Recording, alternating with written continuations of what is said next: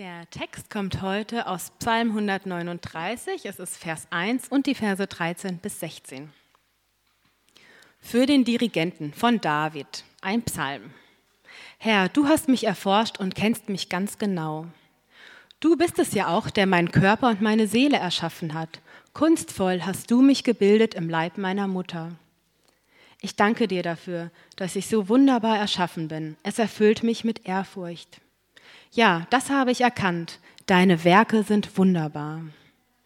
Dir war ich nicht verborgen, als ich Gestalt annahm, als ich im Dunkeln erschaffen wurde, kunstvoll gebildet im tiefen Schoß der Erde. Deine Augen sahen mich schon, als mein Leben im Leib meiner Mutter entstand. Alle Tage, die noch kommen sollten, waren in deinem Buch bereits aufgeschrieben, bevor noch einer von ihnen eintraf.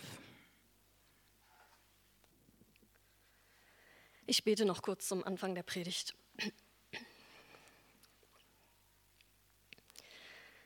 Danke Gott, dass du ein Schöpfergott bist, dass du uns gemacht hast, dass du diese Erde gemacht hast. Ähm, danke für die tollen Sachen, die uns manchmal vielleicht selbstverständlich sind, aber die da sind, um uns zu erfreuen auch. Danke für die Eichhörnchen, die draußen rumrennen. Danke für die Vögel, die zwitschern. Danke, dass du uns gemacht hast. Schenk uns ähm, einfach ein offenes Herz und rede zu uns ganz klar. Amen. Hier sind so viele Sachen auf dem Notenständer. Kleinen Moment. Ich mache hin und wieder Yoga. Und zwar mit Medi Morrison. Ich weiß nicht, kennt jemand von euch? Die ist ja relativ, ja, okay, alles klar. genau. Und sie sagt ganz oft am Ende einer Yoga-Session, und nun bedanke dich bei dir selbst dafür, dass du die Zeit genommen hast, diese Yoga-Übungen zu machen. Und ganz oft denke ich, oh, ich finde das so albern, das geht mir so auf den Keks. Ähm, ich habe gar keine Lust, mich bei mir selbst zu bedanken. Und äh, ich weiß nicht, aus was für einer Familie ihr kommt, aber in meiner Familie ist auf jeden Fall Demut eine sehr wichtige Tugend und vielleicht habt ihr diesen, äh, dieses Sprichwort Eigenlob stinkt sehr stark verinnerlicht. Und dann findet ihr den Vers 14 im, im, Psalm 139, den der Verfasser hier aufschreibt, vielleicht auch nicht so, ähm, so einfach zu sagen oder so einfach auszusprechen. Da steht ja, ich danke dir dafür, dass ich so wunderbar erschaffen bin. Es erfüllt mich mit Ehrfurcht. Ja, das habe ich erkannt, Deine Werke sind wunderbar. Und in unserer Predigtserie zur Dankbarkeit haben wir uns ja bisher verschiedene Aspekte angeschaut, ähm, wofür wir als Menschen eben dankbar sein können. Als gläubige Menschen danken wir Gott eben äh, für das, was Gott in dieser Welt erschaffen hat. Zum Beispiel eben die Eichhörnchen, die vor meinem Fenster ganz oft irgendwelche komischen Sachen machen. Ich finde das einfach total schön. Und ich danke für diese Eichhörnchen, die bringen mir ja auch nichts oder so, einfach weil sie niedlich sind und weil sie meine Laune heben. Oder wir sind dankbar für andere Menschen, ähm, die eben in irgendeiner Form unser Leben bereichern oder die für uns wichtig und wertvoll sind. Aber der betende Mensch im Psalm dankt Gott für sich selbst. Und ich muss ganz ehrlich sagen, ich habe Gott noch nie in dieser Art und Weise gedankt, ähm, wie es hier zum Ausdruck kommt. Ich habe ganz sicher schon dafür gedankt, dass ich leben darf, dass ich in dieser Zeit an diesem Ort leben darf, dass ich in Freiheit und Frieden leben darf, dass ich in einer halbwegs intakten Familienkonstellation geboren bin und dass ich die Ressourcen hatte, um das zu studieren, was mich interessiert hat. Aber ich habe Gott noch nie dafür gedankt, wie er mich geschaffen hat. Und erst recht nicht mit den Prädikaten wunderbar, oder dass ich darüber ehrfürchtig bin. Da tue ich mir irgendwie ein bisschen schwer mit. Und bei der Elberfelder Übersetzung, die immer versucht, so ein bisschen näher am Originaltext zu sein, da heißt es sogar, ich preise dich darüber, dass ich auf eine erstaunliche und ausgezeichnete Weise gemacht bin. Wunderbar sind deine Werke und meine Seele erkennt es sehr wohl. Danke Gott, dass ich so toll gemacht bin. Eigentlich ein recht simpler Satz, aber je nachdem, aus welcher Frömmigkeitstradition oder eben aus welcher Erziehung wir auch kommen, kann es schon ein sehr schwieriger Satz sein. Und je nachdem, wie auch das eigene Selbstbild ist, ist es vielleicht auch ein Satz, den ich gar nicht richtig glauben kann. In meiner Predigt möchte ich heute Morgen ähm, drei Aspekte mit euch anschauen. Und zwar erstens, wir sind innerlich und äußerlich wunderbar geschaffen als Ebenbild Gottes. Und zweitens, warum Selbsterkenntnis wichtig für ein gelingendes Leben ist. Drittens, was uns helfen kann, uns selbst zu erkennen. Erstens, wir sind innerlich und äußerlich wunderbar geschaffen. Ich glaube, in diesem Psalm äh, wird vordergründig dargestellt, wie so dieser Prozess der Menschwerdung ist. Gott erschafft den Menschen mit Körper und Seele, heißt es da, in den Tiefen der Erde. Ich weiß nicht, ob euch dieser kleine Satz aufgefallen ist. Ich bin über diese Formulierung auf jeden Fall erstmal gestolpert. Weil in den klassischen Schöpfungsgeschichten ist von in den Tiefen der Erde, dass der Mensch da entsteht, keine Rede. Und weil ich immer es interessant finde, welche Vorstellungen auch den alttestamentlichen Texten zugrunde liegen, will ich ganz kurz auf dieses Bild eingehen, was hier äh, genannt wird. Und zwar in vielen Kulturen des alten Orients gilt die Erde als Ursprung des Lebens, aus der alles sprießt und wächst. Das kann man sich, glaube ich, sehr gut vorstellen. Und auch außerhalb des Judentums gab es eben die Vorstellung, dass der Mensch aus der Erde erschaffen wurde. Ähm, genau, wir kennen das ja, Gott nimmt Staub und erschafft daraus den Menschen. Diese Tradition gibt es auch in anderen Kulturen. Noch viel interessanter allerdings finde ich in diesen Versen, wenn wir uns Vers 13 und 15 anschauen, dass der hebräische Originaltext da von Gott als Weber spricht, der den Menschen wie ein buntes, wertvolles Tuch webt.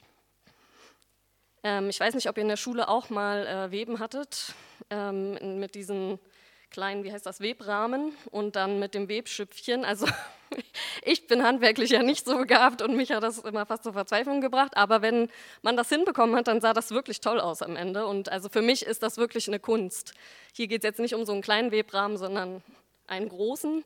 Und äh, das gibt es ja auch in vielen verschiedenen Kulturen, die ihre eigenen Stoffe herstellen. Und das ist eben was ganz Wertvolles. Die Elberfelder Bibelübersetzung macht da auch noch mal eine Anmerkung an der Stelle.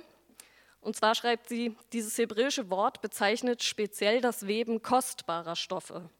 Buntweberei in Klammern, auch unter Benutzung von Gold- und Silberfäden. Also der Mensch ist ein kostbares Kunsthandwerk. Allererste Ware, nur mit den besten Materialien gefertigt. Das ist das Bild, was dahinter steht. Und das gilt für den äußeren wie für den inneren Menschen. In Vers 13 heißt es im Original, du hast meine Nieren gebildet. Und die Nieren sind nach alttestamentlicher Vorstellung der Sitz des Gewissens und der inneren Gefühlsregungen. Sie sind also auch gewissermaßen eine Metapher für den gesamten inneren Menschen mit seinem Denken, Fühlen und Wollen. Gott erschafft laut Psalmisten eine Person auf ausgezeichnete, wunderbare Weise in ihrer Gesamtheit, mit Körper und Seele, mit äußeren und inneren. Aber weiß ich das auch von mir? Kenne ich denn die Dinge, die Eigenschaften, die toll an mir sind? Tatjana Schnell ist Professorin für Psychologie in Österreich und forscht unter anderem zum Thema Lebenssinn. Und äh, aus diesem Buch werde ich heute ein bisschen öfter zitieren. Äh, das heißt Psychologie des Lebenssinns. Und ähm, sie schreibt da unter anderem, dass ein Viertel aller Deutschen ihr Leben als sinnlos erfahren, damit aber kein Problem haben, weil sie keinen Sinn suchen und daher auch nicht an ihrem Sinnmangel leiden. Ein Viertel aller Deutschen. Ähm, diese Person nennt sie in der Forschung oder sie als Forscherin existenziell indifferente Menschen. Das heißt, ihnen ist egal, woher sie kommen, warum sie in der Welt sind. Und das sind auch nicht die Fragen, die sie beschäftigen oder sie sich überhaupt stellen. Sie schätzen ihren Einfluss auf andere Menschen und Ereignisse in der Welt auch eher als gering ein und nehmen dabei daher auch nicht teil an politischen oder gesellschaftlichen Debatten. Besonders hoch ist der Anteil von existenziell indifferenten Menschen in der Gruppe der 30- bis 39-Jährigen. Hätte ich nicht gedacht, ähm, ist aber so. Und interessanterweise wird der Anteil dieser existenziell Indifferenten immer kleiner, je älter die Personengruppe wird. Und auch noch ein Fun Fact, besonders hoch ist der Prozentsatz von diesen Menschen in Wohlstandsgesellschaften. Spitzenreiter, was denkt ihr? Deutschland. Genau, dem gegenüber, sagt sie aber, steht dann eine andere, oder eigentlich neben, daneben steht eine andere ähm, Menschengruppe. Ihr kennt vielleicht den Begriff der sogenannten Generation Y. Ähm, das sind die zwischen 1980 und 99 Geborenen die letzte Generation, die ohne Smartphones aufgewachsen sind, also in der Kindheit, meine ich. Und ähm, die Psychologin, sie beschreibt sie folgendermaßen. Sie haben einen relativ hohen Bildungsstand, sind technologieaffin, lassen sich dadurch aber nicht vereinnahmen. Sie sind sich ihrer Werte bewusst und richten ihr Leben dementsprechend aus. Dabei geht es weniger um Status und Karriere als um sinnvolles Handeln und einen balancierten Lebensentwurf. Also wir haben beide Tendenzen in unserer Gesellschaft. Die existenziell Indifferenten und eben auch die Generation Y, die Leute, die, denen es wichtiger ist, was zu verändern, was zu gestalten, ähm, als jetzt Karriere und viel Geld zu machen, sage ich jetzt mal so flapsig. Und äh, genau, die gibt es eben beide. Und ich behaupte jetzt einfach mal, dass die Bibel und auch der Psalm dazu einlädt, aktiv das Leben zu gestalten. Denn wenn wir davon ausgehen, und das meinte ich am Anfang in den Schöpfungsberichten, werden wir dargestellt als Ebenbild Gottes. Gott uns erschafft uns nach seinem Bild. Und wenn Gott ein Schöpfergott ist, dann hat er auch diese Schöpferkraft in uns angelegt. Das heißt, aus meiner Sicht sind wir dazu berufen, als Menschen die Welt auch aktiv zu gestalten und uns eben nicht zurückzuziehen. Und der Psalm 139 lädt ein zur Selbsterkundung. Achtsamkeit und Selbsterforschung sind natürlich in unserer Zeit extrem angesagt ähm, und ich will es auch überhaupt nicht schlecht machen. Ich will nur darauf hinweisen, dass es dem Psalmbeter und auch mir nicht darum geht, ähm, dass wir anschließend eine Selbstoptimierung vornehmen müssen. Also dass wir uns selbst erkunden, damit wir dann wissen, ah, da sind meine Fehler, meine Schwächen, das muss ich ausbügeln. Nee, es geht erstmal um die Aussage, großer Gott, wenn ich mir die Welt so anschaue und das, was du geschaffen hast und von der ich ein Teil bin, dann muss ich sagen, wow, das ist ein ganz schön komplexes Gebilde. Und das übersteigt auch meinen Verstand. Und es ist irgendwie toll, wie das alles funktioniert. Ich habe eine Freundin, die studiert Biologie. Ähm, und da geht es ja ins ganz Kleine, in die Pflanzen rein und in die DNA. Und sie erzählt mir ab und zu, was sie da für neue Sachen gelernt hat und was passieren muss, damit das und das auf dem und dem Strang abgelesen wird. Interessiert mich meistens nicht so im Detail, aber sie ist so fasziniert davon, dass, ich, dass mich das irgendwie ansteckt. Und ähm, sie sagt auch dann wirklich ganz oft, sie ist so erstaunt, was in schon so kleinen Pflänzchen angelegt sein muss, damit sie rot oder blau blühen oder Dornen haben oder einen kurzen Stängel. Und dann auch, welche Enzyme wirken müssen, damit das, was da angelegt ist, auch Gestalt annehmen kann. Also schon allein die Biologie des Menschen ist ja eine Wunderwelt. Und die betende Person geht nun davon aus, dass Gott jeden Embryo schon geplant und mit Fähigkeiten und Fertigkeiten angelegt hat und dass genau das ein Grund zur Dankbarkeit sein kann. In der heutigen Psychologie gibt es äh, auf jeden Fall ein wichtiges Schlagwort, wenn es um Selbsterkenntnis geht, nämlich die Authentizität. Ähm, ich weiß nicht, warum das gerade so ein Modewort ist, aber es kommt wirklich überall vor. Ich habe mich ein bisschen in ein paar Sachen reingelesen. Und auch in der Psychologie heute, die ich hier dabei habe, falls jemand noch nachher lesen möchte, ähm, heißt es von einer Autorin, Lisa Aufenberg, die schreibt, eine Vielzahl von Studien der letzten Jahre hat belegt, dass Authentizität uns verschiedenste positive Effekte beschert.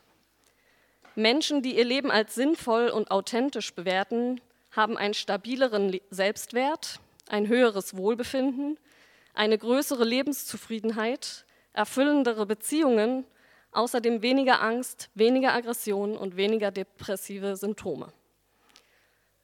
Also eine ganze Menge positive Sachen. Umgedreht kann man dann aber auch sagen, dass den Menschen, die unauthentisch leben, eventuell etwas Wertvolles entgeht. Wenn ich gar nicht weiß, wer ich selbst bin und was ich kann, mache ich vielleicht jahrelang einen Beruf, der mir gar nicht liegt. Oder ich bin in einer Beziehung und kann meinem Partner gar nicht richtig meine Bedürfnisse vermitteln, weil ich sie eventuell selbst gar nicht genau kenne.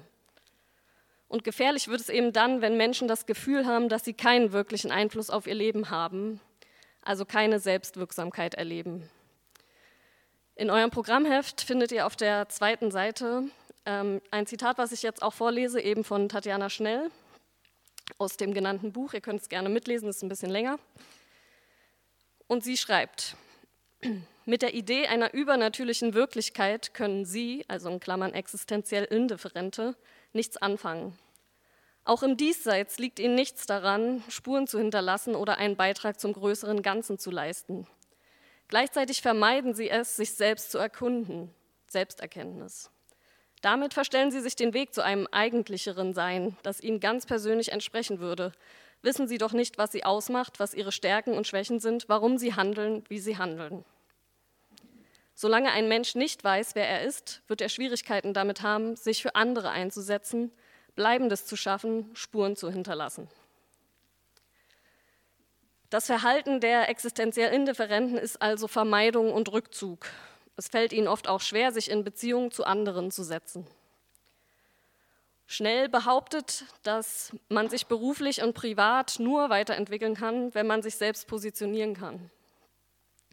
Und außerdem erleben Menschen auch gerade da Selbstwirksamkeit, und das haben auch viele Studien belegt, wo sie sich für andere engagieren. Es ist also ein bisschen ein Teufelskreis. Die eigene Identität entwickelt und formt sich ja immer in der Auseinandersetzung mit den anderen. Wir setzen uns in eine Beziehung zu anderen Menschen, finden Gemeinsamkeiten oder grenzen uns ab. Und John Ortberg, auf den ich später nochmal zurückkomme, der fasst es super schön prägnant in einem Satz zusammen.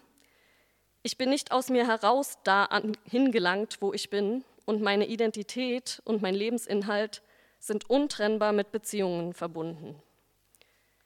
Ich kann natürlich monatelang äh, Nabelschau betreiben und mich selbst durch und durch kennen und trotzdem ein ätzender Zeitgenosse sein. Selbsterkenntnis allein ist jetzt nicht der Schlüssel zum Glück. In Zeiten von Instagram und Co ist die Selbstdarstellung vermutlich auch auf einem Höhepunkt angelangt, Sie ist aber auch nur zu 98 Prozent authentisch, würde ich mal behaupten. Oder lädt jemand Selfies hoch, wie er verheult von der Arbeit nach Hause kommt, weil der Chef einen schon wieder fertig gemacht hat. Oder postet jemand Geschichten darüber, wie wieder mal alles so richtig schiefgegangen ist und man total die Geduld verloren hat mit den Kindern. Wie geht denn das also mit diesem authentisch Leben, das uns zu so ausgeglicheneren Menschen macht?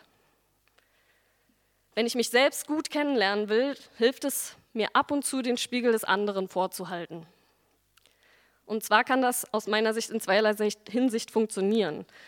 Einerseits gibt es Menschen, denen es irgendwie sehr, sehr schwer fällt, sich selbst einzuschätzen oder auch was Gutes an sich zu finden. Das kann ganz verschiedene Ursachen haben. Bei manchen psychischen Krankheiten äh, ist es ja auch so, dass die Selbstwahrnehmung sehr stark verzerrt ist, zum Beispiel bei Anorexie. Aber andere Menschen haben auch einfach irgendwo in ihrem Leben so ganz hohe Maßstäbe für ein gelingendes Leben mitbekommen, vielleicht aus dem Elternhaus, dass sie sich auch jedes Mal schlecht fühlen, wenn sie diesen dann nicht gerecht werden. Und dann schließlich resignieren sie und fühlen sich dadurch wertlos. Und natürlich gibt es ganz verschiedene Ursachen und Probleme noch, ähm, warum Menschen auch sich selbst irgendwie nicht, nicht wertvoll finden.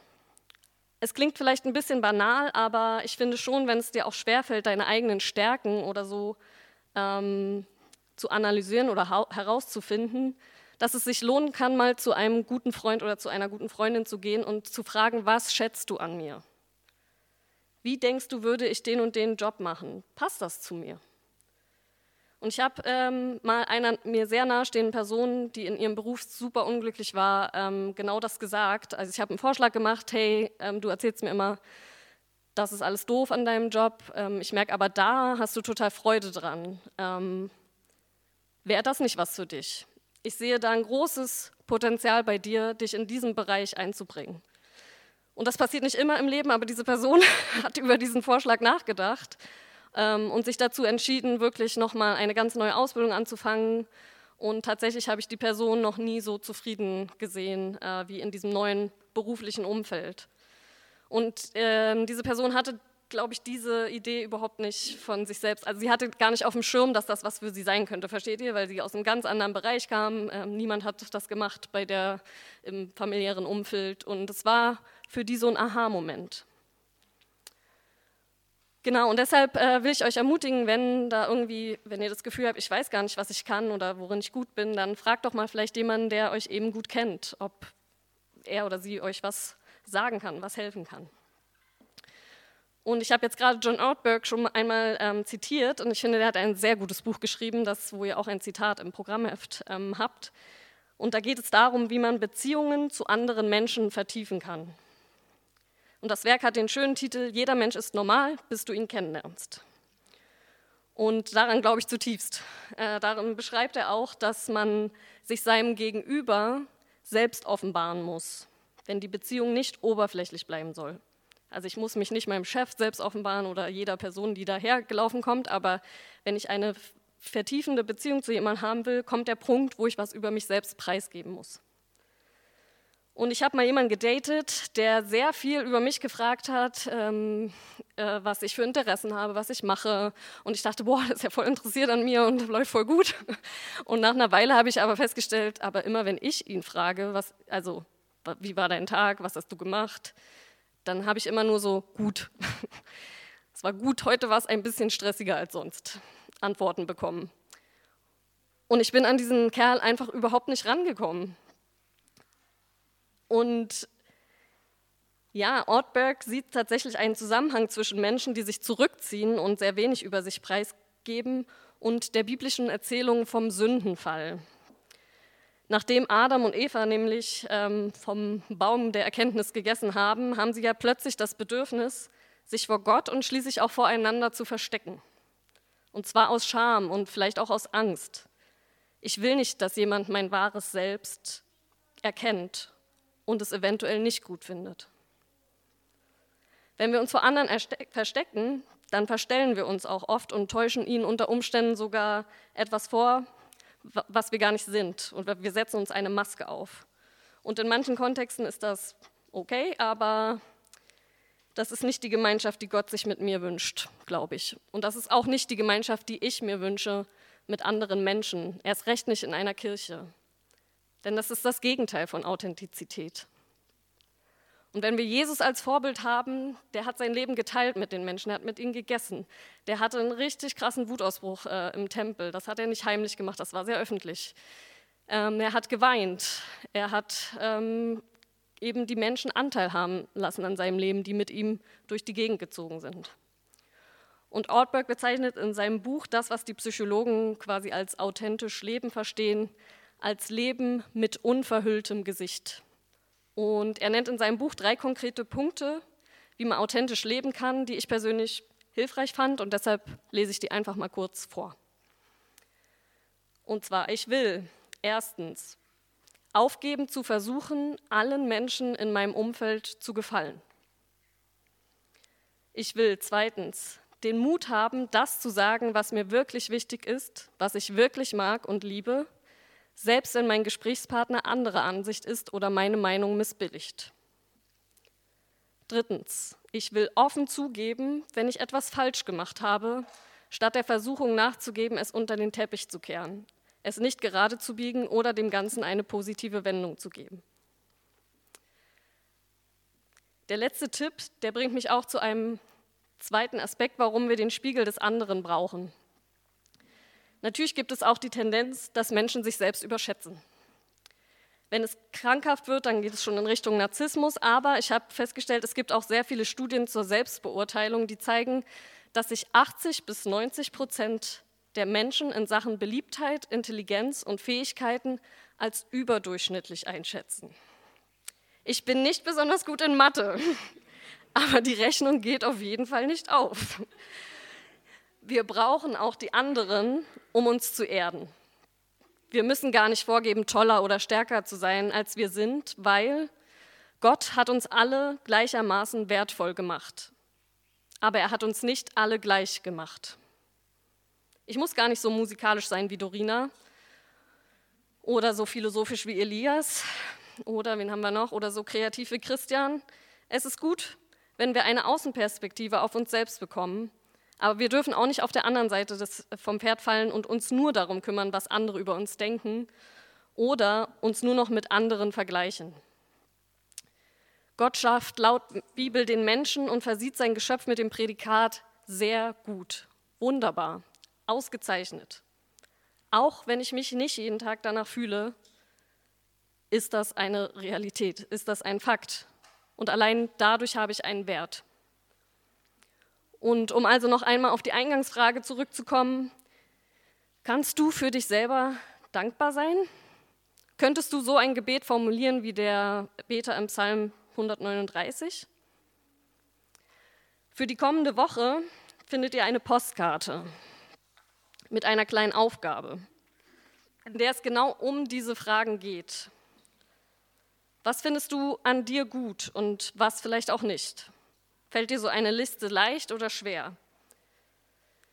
Es ist vielleicht auch spannend, das mit jemand anderes zusammenzumachen. Es gibt auch verschiedene Persönlichkeitstests, ähm, sogenannte Gabentests auch im christlichen Bereich, wo man seine Gaben, seine Bereiche herausfinden kann, in denen man Begabungen hat. Und in dem Buch von Tatjana Schnell gibt es einen sehr interessanten Fragebogen, den ich bisher nicht so kannte oder auf dem Schirm hatte. Ähm, der heißt Fragebogen zu Lebensbedeutung und Lebenssinn. Falls das jemand interessiert, ähm, kann ich das auch gerne mal weitergeben. Weil da geht es genau darum, dass man herausfindet, was ist denn für mich ein sinnvolles Leben? Was gibt denn meinem Leben Sinn? Was sind die Sachen, die, ja, die mir Sinn geben und gleichzeitig inwieweit handele ich auch danach? Wenn sich das nämlich deckt, dann ist diese Authentizität sehr stark gegeben. Aber solche Persönlichkeitstests und so weiter, das, ist, das sind natürlich nur Instrumente. Das ist jetzt nicht das Einzige, was man machen kann. Aus der Perspektive des Psalmbeters haben wir Grund zur Dankbarkeit, weil Gott uns geschaffen hat als etwas Wertvolles. Und darüber hinausgehend würde ich auch sagen, dass er uns auch zur Gemeinschaft angelegt hat durch die wir Sinn erfahren dürfen. Und deshalb schließe ich mit dem Zitat von John Ortberg, was ihr auch im Programmheft findet. Nichts ist einnehmender oder anziehender als ein Mensch, der sich so sicher darin fühlt, von Gott geliebt zu werden, zu werden, dass er in einer Haltung der Offenheit und Transparenz ohne Falschheit leben kann. Paulus schreibt, dass wir etwas sehr Mutiges tun können, wenn wir uns der Liebe Gottes sicher sind. Wir müssen nicht mehr vorgeben, strahlender zu sein, als wir tatsächlich sind. Wir können mit unverhülltem Gesicht leben. Amen.